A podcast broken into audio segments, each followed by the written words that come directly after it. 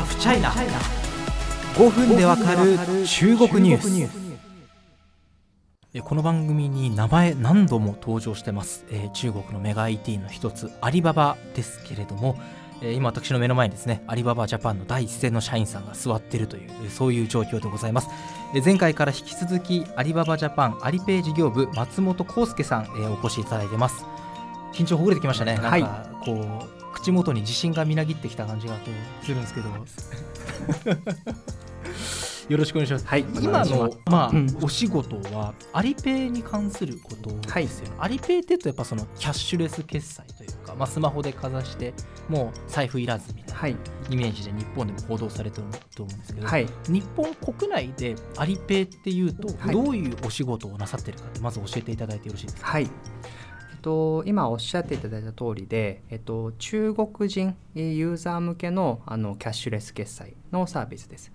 でそれをあの日本のこう加盟店さん主にこう小売店さんとかですね、えー、そういったところにあの導入をしていただいて、えー、その後のあのこう企業さんと一緒に売上拡大のあの支援というのをあの一緒にこうやらさせていただいているそんなあの仕事をあのアリペイ事業部としてはしてます。私昔あの、まあ、静岡なんですけど地方で取材してた時に、まあ、あの中国の QR コード決済があの来たぞっていうのがですね地元の商工会でなんか黒船来週みたいな感じで騒がれた時期があったと思うんですけれども、まあ、要は店頭に QR コードを置いて、はい、中国から来た人がそれで買い物していただくあれってだからその事前に両替とかしておく必要ないんですよそうですね。はいや向こうは中国の、ま、そのままの残高で支払えるし日本のそのお店には日本円で入ってくるっていうそこの橋渡しをしてくれるっていう便利な感じですよね。はい、ああいう QR コードって例えばそのあの銀座の百貨店とかにはそれは見ないわけがないと思うんですけど、はい、どういうところに今普及してきてるんですか？そうですね。あのもう中国の方々があのよくこう行くところ例えばそのショッピングで言えばあの百貨店であったりショッピングセンターであったり。であと日常使いでいうとスーパーとかコンビニエンスストアとかあっていうところにもあの広がっていてこうあの旅行される方があの行かれる使うシーンっていうにはところにはあのほぼほぼこう入っているようなあの状態にはなります。じゃかなり普及進んできてるんですね。そうですね。あの本当にこうありがたいことに、はい、ここから松本さんのちょっとお仕事に関わってくる部分なんですけれども、はい要は QR コードを置くじゃないですか、はい、で中国の方がキャッシュレスで支払いできるようになりました、はい、バンバンザイちゃんちゃんではないってことそうですね。はいあのやはり我々もこうアリペイというのをあのマーケティングツールとしてあの加盟店さんにはあのお使いいただきたいなと考えておりましてあの中国人のユーザーにとってはこうあの生活に密着したこう便利なツールアリペイさえ入れておけばじゃあ映画のチケット買えたりとか旅行のあの情報が見れたりとかっていうこうそういうあのツールなんですけどもあの加盟店さんそれを使われる方にとってはそれがこうマーケティングのツールいわゆるそのユーザーさんと接点を持つあのツールとしてあの我々はこう位置づけてあのご提案っていうのをしてます。例えばそのあのすごくこう簡単なものですとこうクーポンを配布する、はい、で、あのユーザーさんとしてはそれをこう見てですねあこのお店美味しそうだなとかあこんなこう割引やってるんだと。いうことで日本の旅の中でじゃあここに行こうというきっかけ作りにこうつあの、えー、つなげたりしてですね。なので本当にこうあの加盟店さんとそのユーザーさんをこうまあ結びつけるあの間の役割っていうのを我々がこう担ってるんだなという気持ちであの仕事をしてます。例えば例えばなんですけどそのアリペイを、まあインスまあ、大体アリペイみんなねあのスマホに入ってますけれども、はい、名古屋に来たら、はい、名古屋周辺のこのお店、はい、あの何円割引みたいなものがアリペイの画面に表示されるってことそうですね。あの本当にこうシティページと我々呼んでるんですけどもその位置情報に合わせて例えばこう東京だったらこの店舗の、えー、クーポンがたくさん出てくるとか。あとはあの今これまさにあの、はい、東京のページになるんですけども、はいはいはい、これあのこのコンビニエンスストアでは今サンドイッチが30円引きで、えーと、買うことができますよとか。はい、なので位置情報に合わせてその、えー、場所で、えー、楽しいものが何かやってたりとかあの割引がこうあったりするとお客さんに情報を届けることがあの加盟店さんとしてはできる。そんなこう機能ですね。松本さんとしては例えばこういうクーポンがよく使われますよみたいなアドバイスになるんですか？あのそうですねどちらかというとあの我々があの加盟店さんと、えー、こうやり取りする時にはその企業さんの目標とかあのなていうんですかやりたいことにどちらかというとフォーカスしてます。ので企業さんの中でも売り上げ上げたいってことはもちろんあると思うんですけども、うんはい、その中の、あのー、こう深掘っていくとやはりこう違ってくるんですね。お客さんの数を増やしたいとか、うん、あとはその中でもこの層を増やしたい、えー、ラグジュアリスを増やしたいとかあとは一般顧客の方にたくさん来てほしいとかっていうのがあるのでその方々を例えばじゃああの連れてくるためにはこんなラインナップがありますと。でこれで一回やってみて、えー、挑戦してみませんかっていうようなあの対話の仕方にお客さんとなってきますね。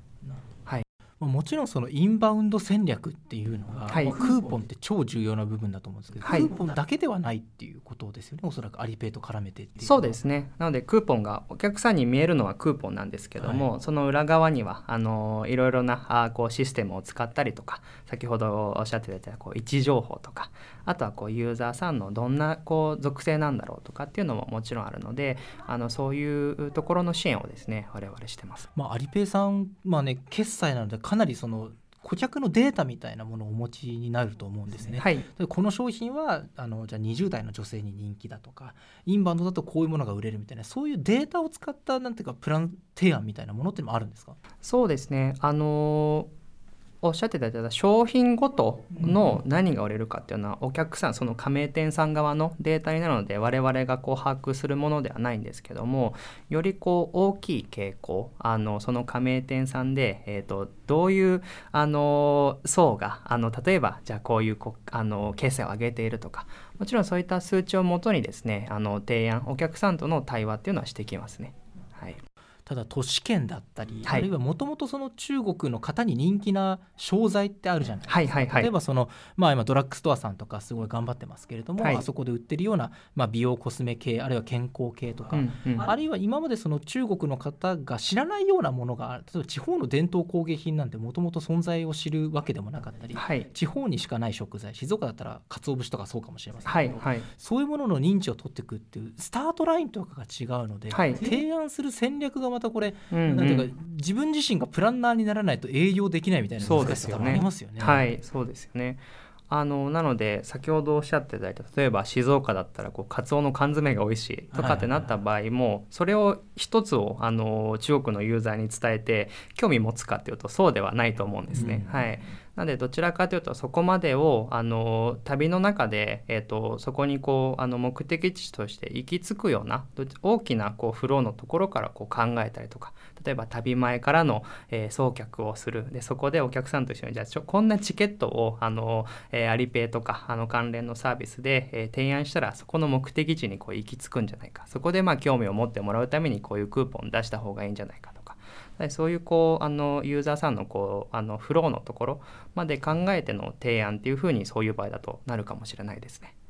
なんか一般的な営業のイメージっていうとうちの商品を買ってください設備を入れてください、ね、アリペイさんの場合だとアリペイ導入してくださいってことになると思うんですけどそういうなんていうかデータアナライズみたいな部分がないとこれはかなり大変なあれですねお仕事になりますね。そうですね。あの前回から引っ張りますけどなんで夜7時半に帰れるんですか？本当にその求められてることがやはりこう長時間働くとかっていうことよりもこうお客さんとこうあのいかに成果出すってことなので皆さんそこであの自分なりに工夫されてるあの方が多いんだなと思います。まあ、今まで結構そのインバウンドに割と経済的な側面から話をしてきたと思うんですけど、結構あの僕から紹介させていただきたいのが本当インバウンドって大事だなって思っててもちろんそのあの、まあ、その中国の方に限らずですよオーバーツーリズム人がたくさん来すぎるって問題もあるとは思うんですけど例えばその毎年日本と中国のお互いの好感度調査をしてるあの NPO があるんですね。それによると2014年あの中国の人日本に対していい印象を持ってた方って11.3%なんですよ。100人いて11人しか日本に対していい印象がない。悪い印象86.8%ですよ。ほとんど日本のこと嫌いですよ。で2015年ぐらいに、まあ、爆買いって言葉が流行語になって2020年どうなったかっていうと日本に対していい印象を持つ中国の方11%から45.2%まで上がってるんですよ。4倍になってる。で逆に悪い印象86.8から52.9%まで減ってると。もちろんインバウンドがその全ての原因とは言いませんけれどもこれめちゃめちゃ大きく影響してるとやっぱり言われてる。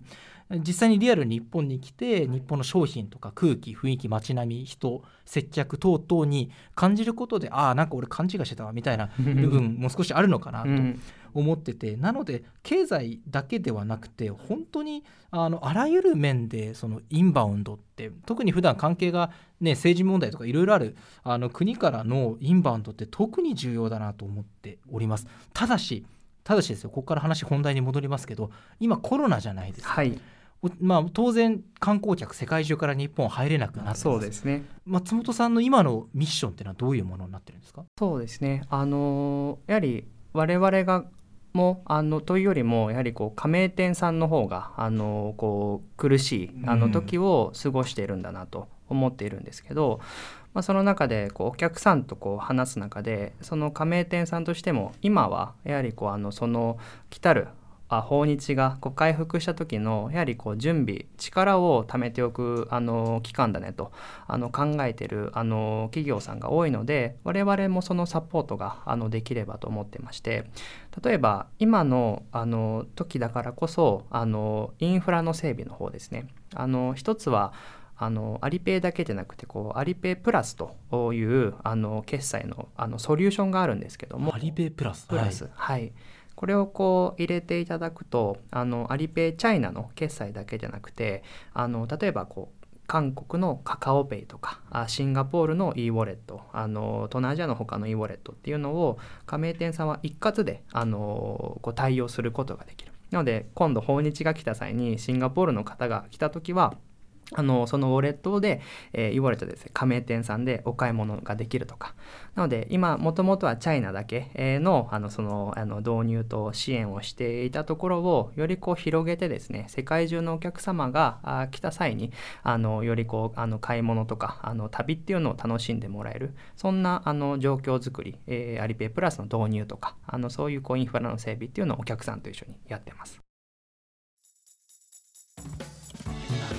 本当に今物理的にお客さんが来られなくなってるっていうめちゃめちゃ苦しい状況ですのでもちろんその経営体力等の問題各企業によって変わると思うんですけれども